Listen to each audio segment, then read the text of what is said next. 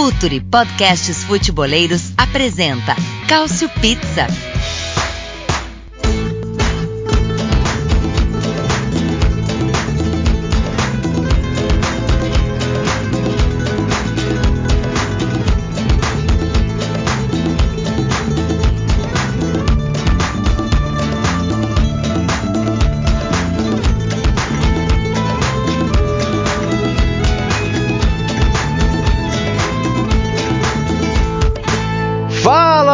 Ouvinte do Future FC, esse é mais um Cautio Pizza, o seu podcast quinzenal sobre futebol italiano. O melhor podcast de futebol italiano na internet brasileira é aqui, é o Cautio Pizza, que chega hoje à sua edição de número 44. 44 edições, já estamos juntos e estamos juntos mesmo nesse período aí de pausa do futebol, enquanto o, enquanto o mundo combate aí a pandemia do coronavírus. Vamos ter um assunto especial hoje, vamos falar de seleção italiana, o adiamento da Euro para 2021 e, e, quem ganha, quem perde, é bom ou é ruim para a Itália, pensando nas chances aí de fazer uma grande competição. Para discutir esse assunto comigo hoje, tenho dois participantes frequentes aqui do nosso podcast. Ele que é o idealizador deste projeto, o inventor do Cautio Pizza e que por isso muito nos alegra aí com sua companhia. Fala, Myron Rodrigues, tranquilo? Tranquilo, tirando a quarentena, ter que ser obrigado a ficar em casa, mas uh, tranquilo, com todos os cuidados, isolamento social, mão lavada, uh, vendo muito futebol que passou né, na, no campeonato italiano e a gente não conseguia acompanhar tudo ao mesmo tempo, mas Feliz, né, Léo, de estar tá aqui de novo falando de futebol aqui com a gurizada. Boa, vamos falar sim, vamos falar muito. Ele que participa com a gente mais uma vez também, Caio Bittencourt. E aí, Caio, tranquilo, meu caro? Tranquilo, olá a todos. A quarentena está me fazendo tornar um assíduo espectador do campeonato de Nicarágua, mas enquanto isso, nós que já na última edição fizemos um, um preview do que pode acontecer com os clubes em meio a essa pandemia, quando volta e tudo mais, agora é hora de discutir a seleção. Muito bem. É, bom, antes de mais nada, dizer que só para posicionar aí o nosso ouvinte, né, ainda há uma incerteza muito grande sobre o retorno do campeonato. Os clubes esperam aí uma liberação de repente para treinar em maio, com todos os jogadores sendo testados antes, mas as últimas falas das autoridades de saúde tem visto com um pouco de, de incerteza, né, toda essa situação. Então, ficamos esperando aí as, as próximas novidades.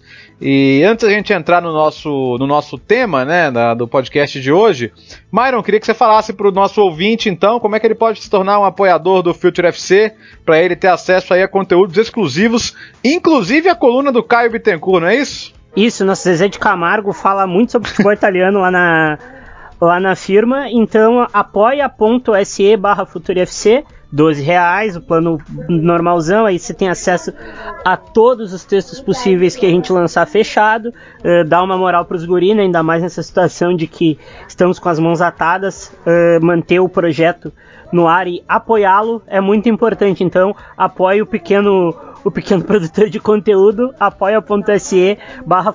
Vamos lá. Boa, fundamental então esse apoio, apoie o jornalismo independente, apoie esse tipo de produção que é sempre fundamental aí para você ter acesso a, a bons conteúdos da mídia alternativa e o Future é sem dúvida nenhuma o lugar onde você vai encontrar esse tipo de conteúdo.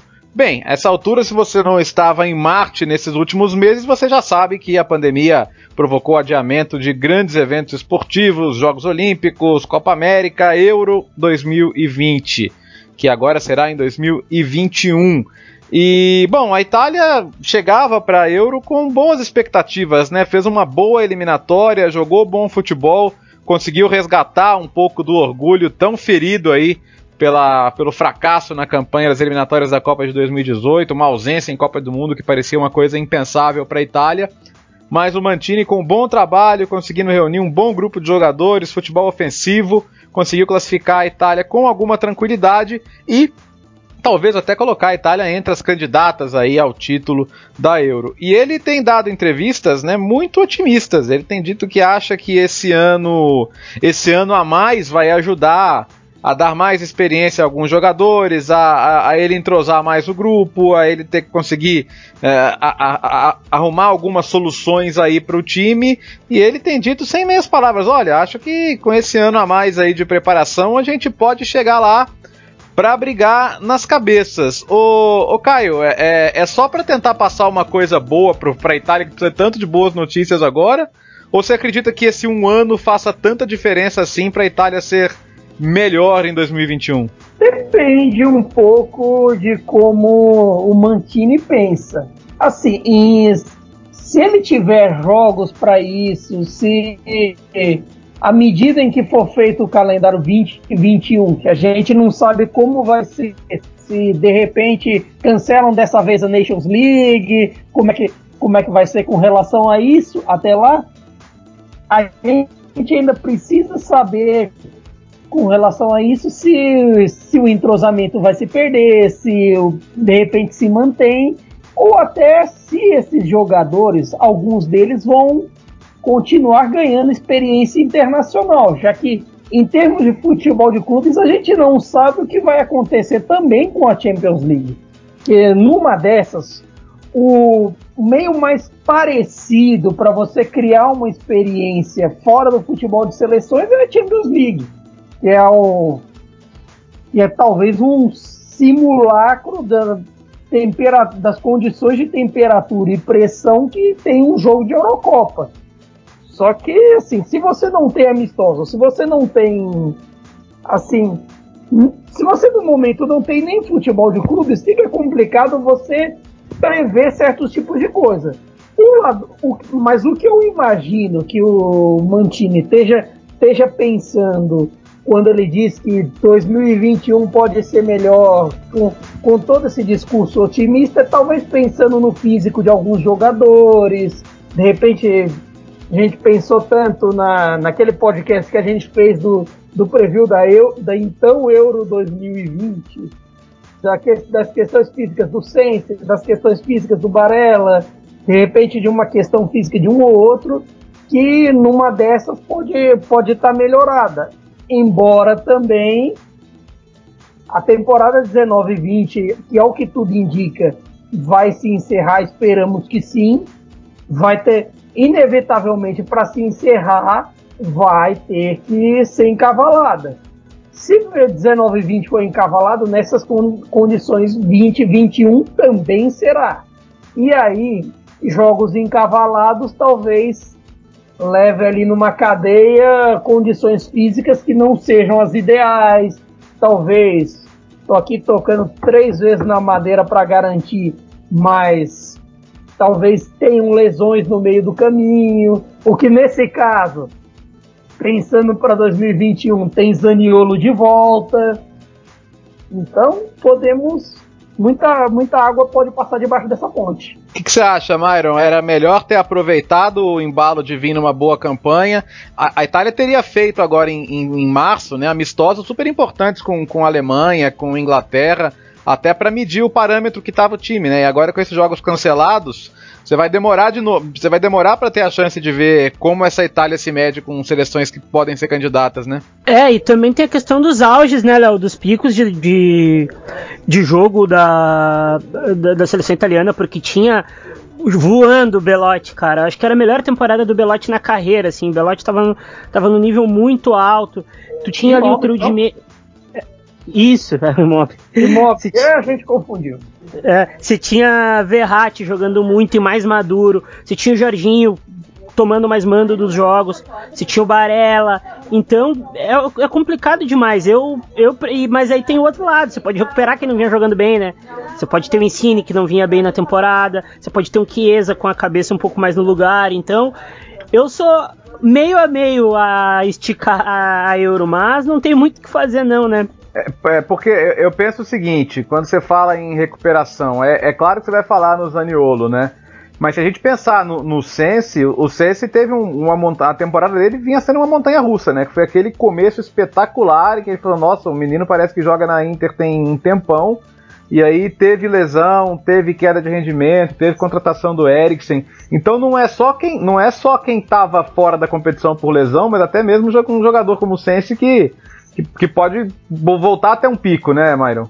É, são, são, são os jogadores que oscilam e tal, e o pico pode voltar. O Senzi é um cara muito talentoso, cara. Ele, eu acho ele muito importante pro, pro jeito que o Mantini quer colocar o time. Então é um jogador que pode fazer total a diferença pro, pra Itália com essa parada também, né? Agora, é, pensando, pensando nesse aspecto, né, né, o Caio, o, o Myron falou, tem um ponto positivo e um negativo. É, o, o Immobile tá com 30, vai ter 31. Teoricamente ele já teria passado do auge, mas a gente sabe que o futebol italiano tem desses caras, né? A gente viu o Luca Toni ter o seu auge mais velho também. Agora, é isso, né? Talvez pro Immobile, se tem um jogador que precisava da Euro agora e a gente não sabe como é que vai estar tá em, em, em, 2021, é ele, né? É, talvez, né? A gente, a gente antes da, dessa parada toda a gente brincava assim, tipo, o Immobile vai, vai ficar fazendo gol a temporada inteira, bater recorde, chegar na Euro, não vai fazer nada. De repente, de repente podia ser isso também, mas a questão, a questão do Immobile, assim, pensando por, por esse lado, eu acho que poderia ser um problema para a temporada agora, até mesmo em vista da, da, da, da temporada 19-20 porque o ritmo que ele estava era de um iluminado, mas ao mesmo tempo ele é de uma posição em que a vida útil com mais de 30 é um pouco maior, então não chega a ser uma crise o envelhecimento dele. E mesmo, e mesmo até lá dá para recuperar o Belote que não que nesse nessa montanha russa que foi o Torino de uns tempos para cá, de repente as coisas mudam.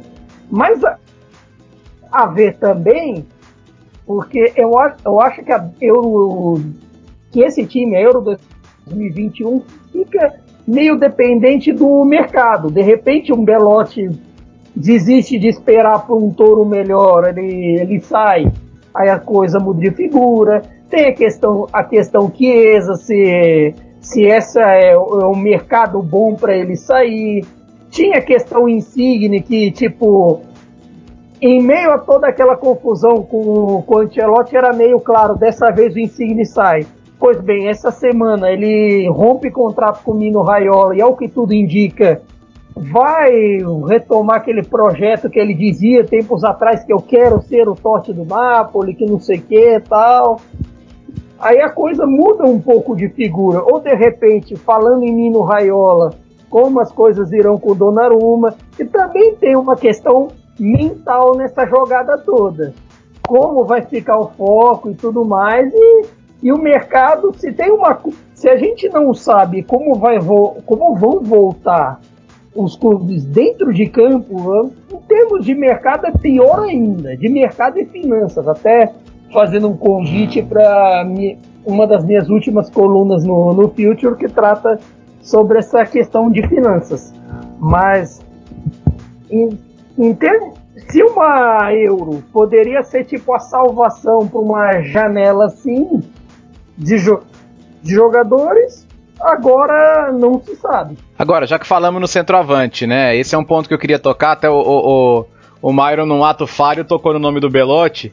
E, e, assim, o Belotti ia chegar na Euro em 2020 no piloto automático, né? A verdade é essa, ele ia chegar muito mais pela história. Confundir os gringos, né? Pô.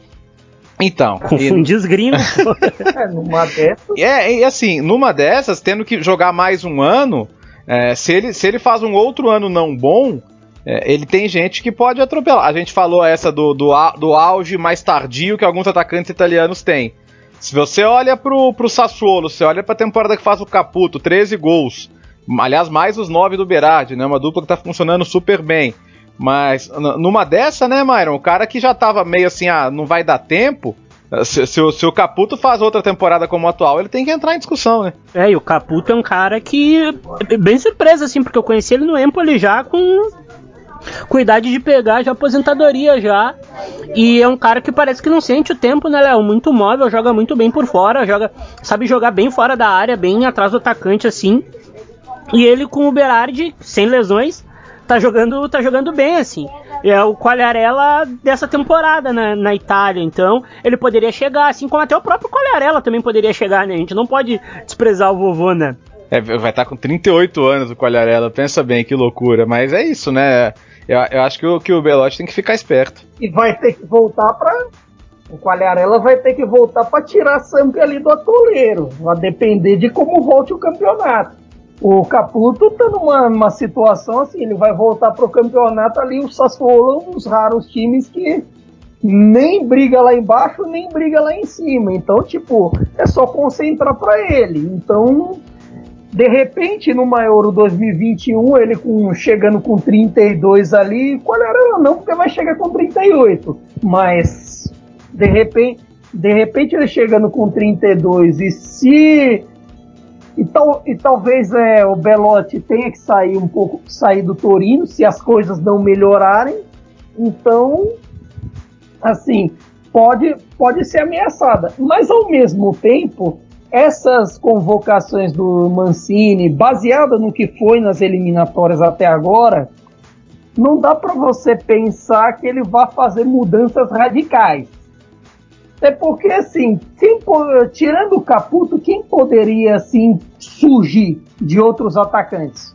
Só se de repente a gente tem aquelas histórias mágicas italianas dos esquilates da vida que surgem no pré-campeonato no pré da, da Copa ou da Euro.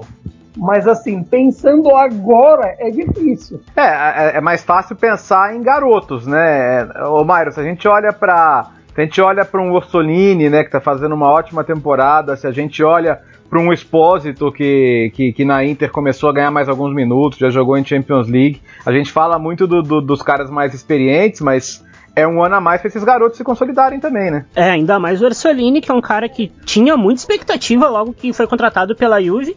E a gente sabe que para jogar no, na Juventus muito jovem tem que ser ou o Pelé renascido ou tem que ser muito amigo, sei lá de quem. e o, o Orsolini foi, pra, foi pro Bolonha com um projeto cheio de jovens, com a Olson, agora chegou o Nico Domingues, Tomiasso e ele sendo o melhor jogador do time. Então, o problema é que é um ano parado sem jogar, mas o menino ele é muito bom. E o Espósito é um 9, 9 talentosão, assim, um 9 italiano firme, assim, finalizador com as duas, cabeceia muito bem, foi bem no, foi bem no, no sub-20, então é ano a mais, mas o problema também é ano a mais e ele provavelmente ele seja metade dele parado, né, Léo? É, esse é, esse é um ponto, né? A gente não sabe exatamente quanto futebol esses caras vão jogar até, até junho de 2021. Agora, é, falando essa coisa dos anos a mais. Se a gente olha para a zaga da Itália, a gente está tendo uma perspectiva de ter uma zaga com Chiellini, 37 anos em 2021, e Bonucci, 34 anos em 2021.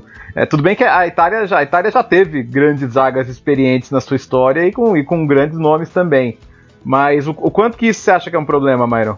Eu acho que é 50-50. Você vai ter caras que não vão sentir jogos grandes, por exemplo, Chiellini e Bonucci não vão sentir um jogo contra, por exemplo, a, a Alemanha ou a Espanha ou a Inglaterra, que vem muito bem. Mas se pegar uma França que gosta muito de jogar no campo aberto e correndo, eles vão sofrer muito. E também tem o cara da idade intermediária, que na minha opinião, tecnicamente ele é o melhor dos italianos, uh, dos, dos, jovens, uhum. que é o Romagnoli, que já também não é tão jovem, já tem mais de 23. E se a gente for pegar as revelações de zagueiros do campeonato, nenhum é italiano, né? Kumbula do Verona. Do, do, Verona e o Tomiasso do e o Tomiasso Não do Bolonha. Não entraria né? um Bastone aí, ô Myron? É, eu acho que entra Bastone ou entra a gente não pode esquecer do Caldara, né? Uhum. Que começou legal na Atalanta esse, também de esse novo. Esse ganha né? um ano de fato, né? Ganha por causa das lesões. Esse vive arrebentado. Eu acho que quando ele voltar para o que o Milan também é um açougue, né? A gente precisa ser bem real assim. então quando ele voltar, eu acho que ele vai, vai render muito bem lá, cara. O Kumbola que nem, nem entre a repescagem da Euro está, hein? Pra se ter uma noção, já que ele é albanês. Mas nesse caso da, da, da velhice da zaga, não é só Bonucci Chiellini também, analisando a última convocação, o Acerbi tem, vai para 33 anos e tem essa. E tem. Ou a zaga é muito, muitos jogos vem inexperiente para torneios, como é o caso do Romagnoli, do Mancini da Roma, talvez até do próprio Caldara, ou é o caso de experiente demais. O problema é que não tem nesse momento alguém precisa chegar no auge da forma, no meio termo ideal. Na zaga, nesse momento, não tem, não terá. Mas Chiellini e Bonucci provaram que, que conseguem fazer o seu melhor já velhos. É bem verdade que o Chiellini estava voltando de uma lesão longa. A gente, a gente não chegou a vê-lo nem mesmo como titular, já que quando ele ia voltar aconteceu tudo, tudo isso que estamos vendo. Mas o, mas o Bonucci já, tá, já tem um, um certo um certo período no topo também. O Romagnoli já tem um certo entrosamento de titular nesse período dos últimos jogos eliminatórias. De repente pode ser uma uma não pode não precisa ser, ser necessariamente um problema essa questão da velhice. De certa forma, né, é, talvez seja até melhor o Chiellini voltar é, com quase 37, mas com uma temporada inteira de, de, de, jogo, do que hoje com uma temporada em que ele quase não jogou, né? Então talvez essas coisas acabem se, se compensando no final das contas, mas acho que ninguém imaginaria não, não ter o Chiellini por tudo que ele representa, né? E pela liderança que ele tem. Agora, o, o, o Caio falou rapidamente aí, o Mairo também, essas questões de mercado, né? E o quanto pro, os jogadores, né, é, vai ser importante também. E, e o Mantini ele, ele não, não, não fala muito abertamente, mas ele preferia que alguns jogadores estivessem jogando em times maiores. É, é, sobre o Chiesa, por exemplo, acho que, que ele gostaria de ver o Chiesa jogando num time de Champions League. Ele gostaria de ver o Tonali de repente jogar num time de Champions League. É, o, o Byron, como é que fica na cabeça do jogador isso? Porque ele sabe que, que, que ele indo pro grande, ao mesmo tempo ele passa a ter que disputar a posição, né? E disputar a posição em ano de euro pode ser não jogar todas, né? Você tem uma dificuldade a mais também, né? É, você não. Você não. Você não jogar é ruim, né? A gente conhece de muito jogador que perdeu o bonde, que tava voando, até de outras ligas. A gente pode, a gente pode falar do Dani Sebadios, por exemplo, que vinha voando, vinha voando, vinha voando, não jogava no Real. Sabe? Então, para Tonali, por exemplo, que é um menino, tá em desenvolvimento, tem 18, 19 anos, ele precisa estar tá jogando. Chiesa, que é um cara de talento maravilhoso, precisa jogar, ele não pode ir para um lugar que ele vai ficar sem jogar e vai, se, e vai atrapalhar o desenvolvimento e, cara, vai chegar menos experiente numa competição grande, uma competição que a Itália quer voltar a protagonizar. Então, é muito ruim o mercado o mercado ficar parado entre aspas e os jogadores ficar sem saber para onde ir, né? Porque os clubes também precisam pagar suas contas, né, Léo? De repente pinga aí um um Tonali no mercado a 10 milhões de euros e ele vá para uma Juventus assim que quer fazer uma quer fazer um, um, time mais forte e o Guri ficar no banco pro resto da vida pro Pjanic, né? É, e aí nesse caso, né, né, Caio, o, o, o Tonali, se, se, o Brecha cair, é, é praticamente óbvio que ele vai para um grande, né? Ah, sem dúvida. E o, normalmente o Celino sabia fazer nos tempos de Cagliari vendas altas, mas agora também ele, talvez ele não tenha tanto poder de barganha assim e, e vai dar oportunidade para o Tonali escolher. Numa dessas, o Tonali precisa ver o que seria de repente melhor para ele. Se de repente ele olha para mesa, o Big Six todo que é ele, aí ele de repente, ó, a Juventus joga com, com, com esse esquema do Sarri, mas de repente eu vou ter que disputar com o Pjanic. A Inter não tem nada a ver comigo. O Napoli tem um tipo de jogo que de repente eu jogo lá como regista. E no Milan isso. E aí isso pode avaliar. E me, isso, além disso, o próprio exemplo dessa questão que, o, que foi citada com, para com o Chiesa é o Bernardeschi. Bernardeschi vive com seus altos e baixos na Juventus embora esteja sempre na seleção, porque convenhamos, dá motivo para estar sempre na seleção, jogou bem com o Mantini, ele talvez ele tenha perdido um pouco do bonde do que a gente esperava dele, do que a gente esperava em base no que a gente viu como 10 da Fiorentina. De repente, o que o Chiesa talvez não tenha essa celeuma de ir para Juventus por conta disso. Mas ao mesmo tempo o Chiesa olha para o lado na Fiorentina e não, não sente confiança naquele marasmo que estava a Fiorentina. A, a Fiorentina, Myron, ter passado a jogar em 3-5-2, de certa forma atrapalhou o Chiesa. Tem gente que entende que se o Chiesa não tá na ponta, ele é um desperdício. É, porque o Chiesa tem muito problema no jogo de costas, né? O Chiesa, se ele pegar de frente e ir pro drible, ele é, olha, quase imparável, assim. Ele é um cara de uma potência física absurda. Ele de costas duplando não é, não é a melhor dele. Isso também ele precisa levar em conta pro, pro futuro dele, né? Ele pegar ir pra Inter de Milão que gosta de jogar com uma dupla de ataque, não sei não, hein? É, verdade. Tem, esse é um bom ponto, né? E a gente já, já, já imagina há muito tempo um derby de mercado aí de Juventus e Inter, né? Como, como quase todos os jogadores que aparecem. E seria algo que ele teria que pensar muito. Já que falamos em Fiorentina, é, Myron, Castroville é um desses jogadores que faria bem buscar um grande agora? Ou é melhor para ele jogar mais um ano na Fiorentina, até pensando em euro? Castroville joga fácil no Milan, meu. É? Ele, ele numa trinca de meia ali junto com, com o Benacer e o aí você pode escolher, eu acho que o QC vai acabar saindo, né? Ele com o Benacer ali, mais um, joga, cara. E joga rindo, joga fácil, é um cara muito talentoso, é um cara que o Milan não tem no elenco. Então é um cara que eu não duvido assim de pegar e pintar no, num time maior. O problema é, se ele ficar na, eh, na Inter, não, se ele ficar na Fiorentina, é estagnar, né? Ficar sempre ali no não vamos jogar Champions, não vamos jogar Liga Europa, uma hora vamos brigar para não cair, apesar de não ser esse o projeto da Fiorentina, né, que agora tem dinheiro. Então isso pode complicar ele. Como é que você vê, oh, Caio, tanto a situação do Chiesa quanto a do Castroville? Castroville eu acho que é, é, a mesma situação que eu citei pro Tonali. É questão de ver onde ele pode enca encaixar, ver como as peças de mercado vão surgir. De repente, por exemplo, para citar o Napoli, o Fabian Ruiz vai e de repente tem que buscar ou Tonali ou o Castroville, ou até um outro cara. Aí essas peças mudam o jogo de xadrez do negócio. Então, de, re, de repente, Castroville também na Fiorentina ele teria a garantia de jogar. Num, num do Big Six talvez ele teria. Não, não sabemos. Esse, esse é que é o porém, apesar do, do Castroville ter provado para mim que pode ser um, um grande jogador e pode ser um titular de uma dessas equipes da Atalanta também, que vale citar, mas também tem, tem aquela questão da, da Fiorentina manter.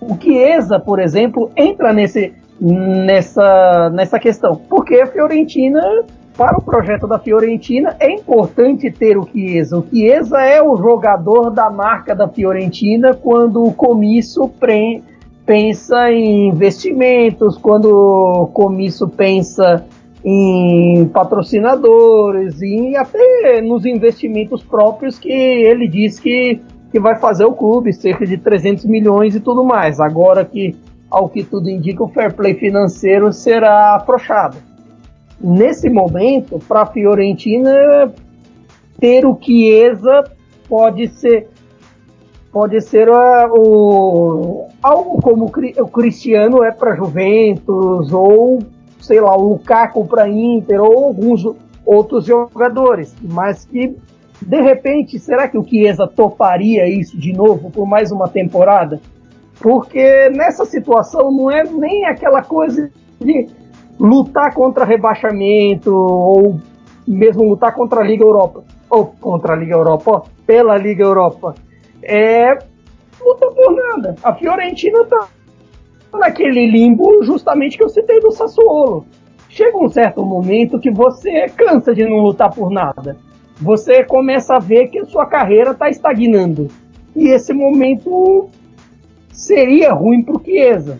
É, é, aí pensando o seguinte, né? Até porque você citou o Sassuolo e, e, a gente já falou, já falou do Caputo, mas tem, tem, tem dois caras aqui que, que a gente precisa falar, né? Um eu sei que o Myron gosta muito e o outro é, é quase um xodó do Culture Pizza, que é o Berardi, né? A gente sempre diz que é o ano do Berardi, infelizmente de maneira irônica. Mas o Berardi já tá com 25 anos, cara, e, e a gente fica esperando, a gente quer dar chance para ele, quer dar moral para ele ele vai estar tá, na, na, Euro ele vai estar tá quase com 27, né? Ele é de agosto de 94. E tem o Locatelli que é um pouco mais jovem, né? Mas já vai estar tá com 23 anos também uh, uh, no ano que vem. Como é que você vê a situação desses jogadores, o, o, o Myron, tanto, em, tanto em, em, ideia de mercado quanto em ideia de seleção. Eu acho a situação do, do Locatelli um pouco mais confortável do que a do Berardi, cara. Até para seleção e para e para mercado, porque é mais jovem, porque joga em uma, uma posição carente, querendo ou não, do, do da Itália. Por mais que tenham cinco bons, nem todos são cinco registas e tocadores de bola como o Locatelli. A gente precisa lembrar que o grande concorrente do Locatelli é um flop, que é o Mandrágora, né? Então eu acho que ele tá um pouco mais tranquilo do que o Berardi, cara. O Berardi era um jogador que a gente tinha em mente como ser um atacante geracional da Itália, tipo, vai ser o foda da Itália, o pica por muito tempo. E as lesões acabaram comprometendo muito, ele acabou ficando para trás. E agora que ele faz uma temporada sem lesões, é nove gols, assim, é um cara que a gente tem que colocar em conta. Mas para mercado e seleção com toda essa idade, entre aspas, 27 anos, toda essa idade, nem tanto, né? Já ficou um pouco para trás, não. O que você acha, Caio? O trem do Berardi já passou da seleção, já passou do mercado ou ele ainda pode esperar na estação ali? Do mercado, no momento, acho que ele passou. Por, não pela. Não talvez por ele em si, mas até por, por outros concorrentes, por, por outros jogadores que, o, que, ob, que se observam no mercado.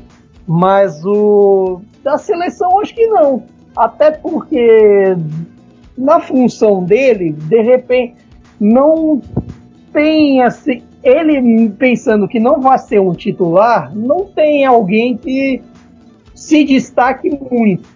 Pensando ali na, na ponta esquerda, na ponta esquerda, mesmo, mesmo para titular, se você considerar que a temporada do Insigne até janeiro, até o momento que o, que o Gattuso deu um clique nele, não, não era grande coisa, ele até mesmo pode sonhar. E se você pensar também que um dos concorrentes ali, o El Sharawi, que teve na última convocação, joga o campeonato chinês e de repente não, não esteja nas ideias do, do Mantini, ele pode sonhar com seleção. Agora, você é, pensar no Berardi ali, no Big na Atalanta, na ou até num, no pelotão ali do meio de tabela com, com a Viola, com o Toro ou qualquer outro, é um pouco complicado. Mesmo porque também talvez para ele não seja vantajoso sair do Sassuolo. Ele vai acabar talvez virando um jogador bandeira do Sassuolo meio sem querer. É aquele negócio de o tempo passou, ele ficou, as propostas vinham, e o trem. De Natali? É, é o de Natali teve, só que ele não olhou para quis, né? ficar lá. Ele não quis. Compensava para ele ficar na Udinese e tinha uma, e sejamos francos também, a Udinese tinha força, forças maiores para ser algo além de, de ceder jogadores para os bigs. Ô, ô, ô, Myron, se a convocação é amanhã, você leva o Berardi ou o Bernardeschi? Berardi, por causa dos nove gols, por causa do momento. Berardi, eu gosto muito do Berardi, cara. Suspeito para falar, o Berardi é ambidestro, mete gol pra caramba, é tecnicamente inteligente, então é um cara que eu não conseguiria não conseguiria deixar de fora. Eu não gosto tanto assim do Bernardeschi, assim, é claro que não me ouça, né? Berardi ou Orsolini? Ah, e a Orsolini, cara. Orsolini ah, é... aí, aí, pegou, né? Pô, é, eu sei que você gosta. O Orsolini é embaçado, drible demais, drible, drible, drible. E ele tá aprendendo a cadenciar mais, né, Léo? Então isso aí é. Ele já dá uma subida já no, no degrau já. Fecha com o Orsolini também, Caio? Orsolini sim, e com o Bernardeschi também. Eu sou mais Bernardeschi em relação ao Berardi, até pelas atuações na seleção, por ser mais objetivo, eu acho, ele mais objetivo em relação ao Berardi e que talvez trabalhe melhor o jogo com o centroavante da vez, seja Imóvel ou Belotti, ele trabalhe melhor com o meio-campo, com o ensino, com todo mundo. Eu acho que o Bernadette está mais adaptado ao 4-3-3 o Caio, o Caio me deixou com a pulga atrás da orelha quando falou do El Charal, cara, que o Mantini gosta, né? E não gosta pouco, não. Numa dessa, Myron, o Xarai arruma, arruma um time para jogar a Série A ano que vem e volta pra briga, hein? Ah, né? É sacanagem colocar o galinho da sadia de novo no. não, não, não, não, não, não, não, não, não. O Xará. Galinho da sadia. Não, Xaraui não, mano. Não, não. É. O Charaui não. O Charaui não, não, não, não, não, não, não. Ele não tinha condição nem quando ele jogava no Série A, né? É verdade. Ah, eu, eu era um entusiasta de El Charaui na Roma, mas nesse momento para Euro 2021, não, obrigado. É, também acho complicado. Agora, eu, eu, eu deixei para a segunda parte da discussão um vespeiro que eu gostaria de mexer. Ah, falando na questão da experiência dos jogadores, na questão de jogar jogos grandes e disso que o Mantini falou. Você sabe, né, Myron, por motivos óbvios, que o Donnarumma é um jogador ainda sem experiência em Champions League. E como é que fica isso, né? No momento também que a gente vai falar de mercado em relação a ele, o contrato vai entrar no último ano. É, como é que fica? Porque a gente sabe que ele é um cara que, que tem muita gratidão ao Milan, que gosta muito do Milan, que é identificado mas que agora ele teria que fazer a decisão assim: o que, que eu quero da minha carreira? Eu quero a ambição ou eu quero ser uma bandeira do Milan? Tá na hora dele tomar essa decisão, não? Eu acho que por ele ele já tomou. Ele, eu acho que ele quer ficar mesmo no Milan. O problema todo é ter o Raiola. Não julgo o Raiola, porque querendo ou não é o emprego dele, né? Ele precisa colocar jogadores nos lugares e, cara, o mercado da Premier League tá esperando ele. O Kepa, o Kepa está tá em baixa no Chelsea, o Chelsea tá precisando de um goleiro, o Raiola sempre falou que o Donnarumma deveria jogar na Premier League, então acho que vai juntar fome com a vontade de comer. Eu vou sentir muito isso, porque na minha opinião o Donnarumma é um cara que precisa de jogos grandes, mas o Milan também precisa ajudar na carreira dele. Ele é um goleiro que pode ser muito maior, ele pode ser um goleiro muito maior do que ele é, né? Você acha que isso é realmente um problema, um goleiro chegar numa Euro onde ele vai enfrentar os maiores atacantes da história, da, da, quer dizer, da, da Europa, e, e, ele não ter essa experiência numa Champions League, você acha realmente que isso é um problema? Eu acho que não. Eu não vejo um grande defeito nessa questão do, do Donnarumma não jogar Champions. Primeiro que para goleiro eu acho que isso interfere menos do que para um jogador de linha. Segundo que o Donnarumma já tem a experiência já tem adquirido a experiência internacional na seleção. Então, eu acho que isso acaba se neutralizando um pouco. Mas, na, mas a questão vende ou não vende para o Donnarumma também depende muito de quem vai fazer um grande investimento agora. Porque o Milan não vai, o Milan não vai deixar ele sair a, a, a preço de banana. Não vai deixar ele sair barato para qualquer para qualquer um, porque nesse caso é, é, ele é o principal patrimônio do Milan hoje, no quesito técnico, no quesito financeiro. E até mesmo acho que o Raiola talvez pense um pouco isso, não tenha a grande certeza de que uma mudança teria de ser feita agora. Vai saber também como serão os dias de mercado, a hora que ele resolver bater o pé e vamos, vamos, vamos, que é o Mino Raiola às vezes é que nem criança quando quer ir embora de, de algum evento que os pais levam. É vamos, vamos e beleza. Mas nessa altura não é uma certeza. Mesmo se você for pegar os quatro goleiros últimos convocados na convocação na, com, na convocação para os jogos das eliminatórias de novembro, vamos pegar. O Donnarumma não é certeza que fique. O Sirigu talvez é, é o que tem a posição mais estável ali, porque já é um pouco mais velho, de repente para ele compensa mais ficar no touro. O Golini talvez tenha uma posição estável lá na Atalanta, mas é que ele tal, ele ao mesmo tempo não é de tanta confiança igual o Donnarumma, Sirigu e o que eu estarei terceiro, o Mere, que, que não é confiável não no quesito técnico, mas nas questões físicas e de repente no estilo de jogo, em algum estilo de jogo que ele queira abordar, por exemplo, a, a coisa que eu satirizo tanto do Gattuso preferir o Ospina com os pés do que ele. Embora o Merê também, nesse período de janeiro para cá, também teve uns problemas físicos, o que para alguns explicaria ele, ter, ele estar ficando no banco nesses últimos jogos com o Napoli. Mas, por exemplo, se a Euro fosse agora 2020, esse período do Merê no banco, de repente te deixaria ele, ele de fora da briga. Mas agora, com o Euro 2021, a coisa muda de figura, ele pode retomar de novo a forma. Até porque tem Golini, né? É, tem o Golini no processo. E o Golini, se não me engano, jogou. E o Merê, acho que do, dos quatro nessas eliminatórias, acho que só o Merê que não jogou. Ó, é, é, um outro ponto para colocar aqui pro Myron é a, as laterais elas tiver, vinham tendo uma temporada muito complicada, né?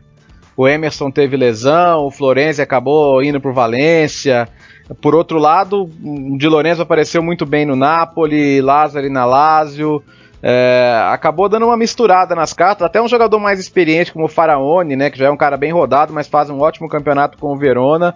Essa é uma posição que parecia mais ou menos definida, mas que, que a falta de jogo de alguns e, e, e o surgimento de outros pode ter dado uma embaralhada também, né, Myron? Total! Embolou muito, muito, muito. E, de novo, os grandes times italianos sem laterais selecionáveis e bons. É. Isso é complicado. O Emerson vinha muito bem no Chelsea, essa lesão complicou e ele vinha muito bem jogando pela seleção da Itália também, né? Florenzi era um cara que, quando saiu da Roma, ainda não se ajustou bastante, então é bem complicado a situação da lateral e eu acho que se a gente tiver que resgatar o Faraone pro lado direito, vai ser bem complicado, vai ser ruim pra, pra Itália, viu? Numa dessas aparece até um Mazina que tá jogando, fazendo uma boa Premier League lá no Watford, ô, ô Caio? Pode ser, de repente é, a lateral é uma.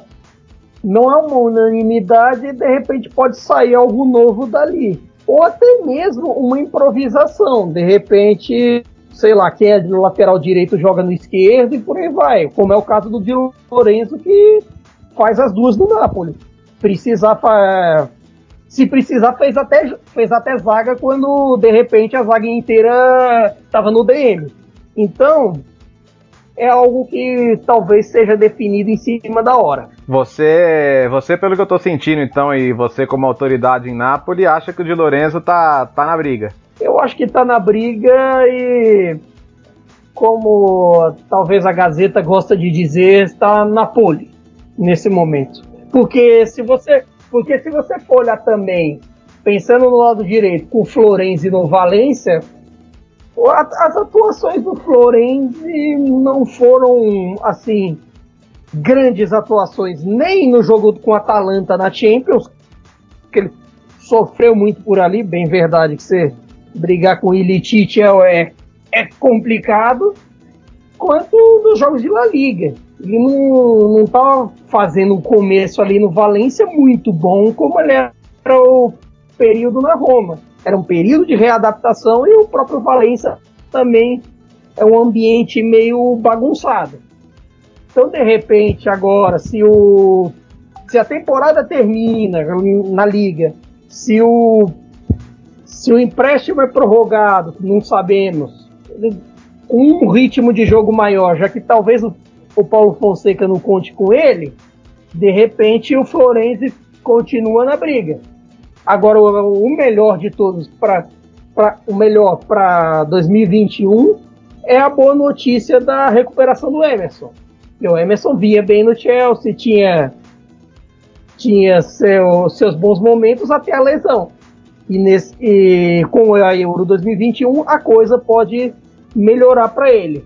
O Conte do Milan volta pra briga, ou Myron? Depende se ele tiver com as pernas inteiras, né? Porque o Conte é um cara muito bom. Uhum. Muito bom. O Conte tem tudo biotipo dele é privilegiado, ele é muito rápido, ele cruza muito bem na área, ele é um cara muito talentoso, ele só não, ele só não pode estar arrebentado. Mas você acha que ele está mais acostumado à linha de 4 já? Não, não, ainda não. Ele precisa um pouquinho, ainda mais na fase defensiva. Na ofensiva ele vai muito bem, falta, falta defensiva para ele aprender. Se ele aprender defensiva, eu acho que ninguém segura ele, não. Eu acho que também é uma questão de adaptação no time. De repente, numa convocação final, talvez o, o, o Mantini prefiram prefira tanto os dois casos que eu citei, de Lorenzo e Florenzi, por já estar tá adaptados a um esquema. De repente, no, no momento que você não tenha muitos jogos, que você não tenha muito amistoso para testar, ele pense nisso com relação ao Conte, porque o Conte ele se lesionou tanto nos últimos tempos que eu acho que ele não teve nem jogo com o Mantini desde que o Mantini chegou à seleção. Então isso, isso acaba pesando. Você testar alguém na boca de uma euro só se for uma coisa, um futebol estratosférico. E vai depender muito mais da temporada 2021. De repente, é... vocês citaram o caso do Faraone no Verona. Agora com o desmanche provável da defesa da defesa de Aloblu, as coisas podem as cartas podem se embaralhar de novo também por lá. Que evidentemente é, a meta do Verona para 2021 vai ser a mesma de 19 e 20. Fazer os 40 pontos e o que vier é lucro. Nesse momento agora, claro, quando o campeonato voltar, o Verona vai pensar numa Europa League, pensar numa coisa assim para fazer algo além de se manter em 2021. Mas, inevitavelmente, com as questões financeiras, vai se pensar em reconstruir, fazer tudo de novo, a mesma base. E sem saber, claro, da, se o Yurit vai ou fica. Agora, Caio, é, de, de quem estava muito bem não era um problema, né? Meio campo, Jorginho, Verratti, Barella. Para esse pessoal, acho que um ano a mais não, não vai fazer grande diferença nem para mais nem para menos, né? Olha, eu acho que o Mancini não é nem louco de querer tirar um desses. O Jorginho, primeiro que assim, ele é imprescindível no 4-3-3 do Mancini. O Sense, é mesma coisa, ele é imprescindível. E o Barella, você ter no elenco, é uma grande vantagem. Então, nessas situações, eu, eu até acho que a mesma coisa que vale para as laterais por conta, que eu acho difícil haver mudança, até por conta baseado no que a gente sabe das convocações do Mancini, que não eram grandes, não haviam revoluções a cada convocação, não creio que haverá grandes mudanças. Mas depende. Se alguém, em algumas posições, você vai ter que esperar a Série A 2021 para saber. Uhum. A gente pode falar, né, Myron, que foi o ano que o, em que o Jorginho saiu da sombra do Sarri, né? Porque ele conseguiu jogar bem tanto com o Lampard no Chelsea quanto com o Mantini na seleção, né? Ah, o meu, o Jorginho, cara, eu sou muito muito fã do, do Jorginho, cara. E ele consegue ser determinante numa liga que todo mundo falava que ele ia naufragar, que é a Premier League, cara. Uhum. E, ele, e ele é um cara que. Ele, é, não, isso é verdade. Ele foi moldando o espírito ele foi, ele foi moldando o espírito de liderança dele no Chelsea. Ele é um líder, ele fala muito em campo. Ele, ele aquela final dele contra o contra o Arsenal foi um negócio de louco. Essa temporada também ele, ele coordenando mais os jovens do clube. Então, cara, é um jogador que se o Mancini tirar ele acaba colocando tudo que ele quer como uh, formação estilística de jogo e também em risco o futuro de alguns jovens, porque o Jorginho é um líder dentro de campo uh, da Itália em risco, né? Concordo em gênero, número e grau quanto ao Jorginho. Jorginho, ele era assim no Napoli, de questão de liderança, e se tornou até mais ainda do que eu pensava no Chelsea. Ele soube se adaptar a toda uma questão que na Premier League o 5 não joga atrás do, do Mesala como na Itália, se invertem as coisas. E ele soube sobreviver um pouco a isso, não apenas sobreviver, como desempenhar bem. Claro que ele tem seus altos e baixos na temporada, mas sabendo dosar, ele é um grande jogador. E o Mancini não é nem doido de querer largar dele. Largar de uma liderança sim, de uma liderança técnica, de vestiário em tudo. Muito bem. Saudades. É, saudades, é isso. Bom, gente, é, acho que a gente já conseguiu dar uma, uma, geral boa aí nesse cenário, né? Deu para ver que vai ser muito bom para alguns jogadores, um pouco mais preocupante para outros, mas, mas o Roberto Mantini tem tentado passar uma mensagem de esperança. Aliás, mensagens de esperança é o que a Itália precisa tanto nesse momento, né? Em que está numa batalha tão complicada com mais de 20 mil mortos, né? Difícil imaginar algo, algo assim acontecendo, mas vamos torcer para que a Série A seja consciente e que volte realmente quando houver condições é, sanitárias que permitam que isso seja feito. E quero agradecer a todo mundo que acompanhou esse Cautio Pizza. Para a próxima edição a gente está preparando um negócio muito especial.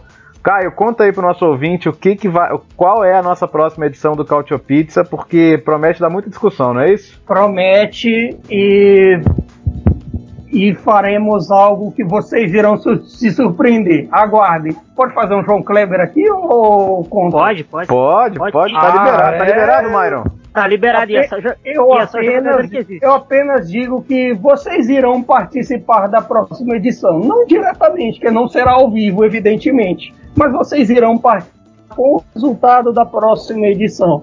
Será, é, mas... será linkado junto uma, uma certa votação. É, mas essa mas essa que... votação deveria contar eu? Não sei. Não, conta, se quiser conta. Mas é só jogadores existem, os que a gente vê toda a lista. Então conta. Exatamente. O negócio é o seguinte: nós faremos uma, uma enquete que, que dirá quais são. Primeiramente, separar quais são serão os, os jogadores mais, quais são os jogadores mais brasileiros mais importantes da Série A na história. Por exemplo, nós cortamos jogadores da atualidade. Tá. Portanto, Juan Jesus, Alisson, vocês estão fora. Ah, eu queria votar no Juan Jesus, pô. É porque, assim, ficaria muito, muito difícil pro resto. Alan Jorginho, mesma coisa. Eu votaria, eu votaria sempre neles, mas nesse caso a gente tem que falar de história quais foram os jogadores mais brasileiros mais importantes para o futebol italiano. Veja bem, não são necessariamente os melhores, são os mais importantes. Evidentemente, alguns terão mais destaque do que outros, mas paciência, essas são as votações. Breve, logo mais na próxima edição, detalharemos mais. Um abraço a todos. A gente vai passar as duas semanas então discutindo, votando no nosso grupinho do WhatsApp que é concorrido e já resultou em algumas pérolas históricas. Tem um dia que a gente vai ter que fazer um podcast só para falar do nosso grupo de WhatsApp, não é isso, Myron? Sim, contando a história que eu. Ainda bem que o Calcio Pizza não era vídeo, senão ia ver Atalanta e Valência sem nenhuma roupa, né? Mas tem cada história lá. Tem a história do lateral. Tem a história do lateral Emerson também, que a nossa querida Sônia Abrão contou. Tem muita coisa aí, cara. Tem, tem. É, não. E tem a, tem a hora que a nossa, nossa querida Clara Albuquerque foi flagrada secando a finalização do Valência, que foi um grande momento do grupo também. É, tem, tem muita coisa. Muita coisa. Se vocês soubessem bom, o que acontece nesse bom. grupo, ficariam enojados. É, é, é, é, o jeito, né? Enquanto o futebol não volta, a gente se diverte lá no nosso Diria Gunter Schweitzer. Ah, é, é, aquele realmente do, do Gunter foi um e-mail histórico, né? Porra, eu amo. Pessoal, é, obrigado, viu? Valeu mesmo. Eu quero agradecer muito a você que está conosco há 44 edições prometo que estaremos de volta para 45, né? Que é como se fosse o fim do primeiro tempo, né? Poeticamente. Então a gente vai fazer essa edição especial para levantar aí. Vamos fazer uma seleção histórica da Série A e votar nos, nos brasileiros mais interessantes, nos brasileiros mais importantes para a história do futebol italiano. Combinado, Caio? Exatamente. Votaremos. Veja bem, vamos ressaltar de novo antes que alguém venha torcer nosso pescoço, porque agora não pode contato físico são os mais importantes, não necessariamente os melhores que passaram por lá. Os mais importantes para as camisas de Juventus, Napoli, Inter, Milan, Toro, Roma, Lazio e por aí vai. Combinado, Myron? Combinado, combinado. Tem que votar no Cafu, viu, gurizada? Pra lateral direita. Fica aí o recado. Até a próxima. Ah, Lava aí, as mãos e fica em casa, pelo amor de Cristo. É isso. Como diria, como diria Christian Vieri, está até a casa em Betile. Aliás, vamos, vamos contar na próxima edição também por que, que Christian Vieri bloqueou Jean Odd do Twitter, tá bom? Essa história é muito boa. muito ah, boa. Essa... Boa, boa, boa. Essa promete. Foi por causa de um derby. É, pode ser, quem sabe. Pessoal, obrigado, até a próxima. A gente fica por aqui por hoje. Arrivederci, tchau.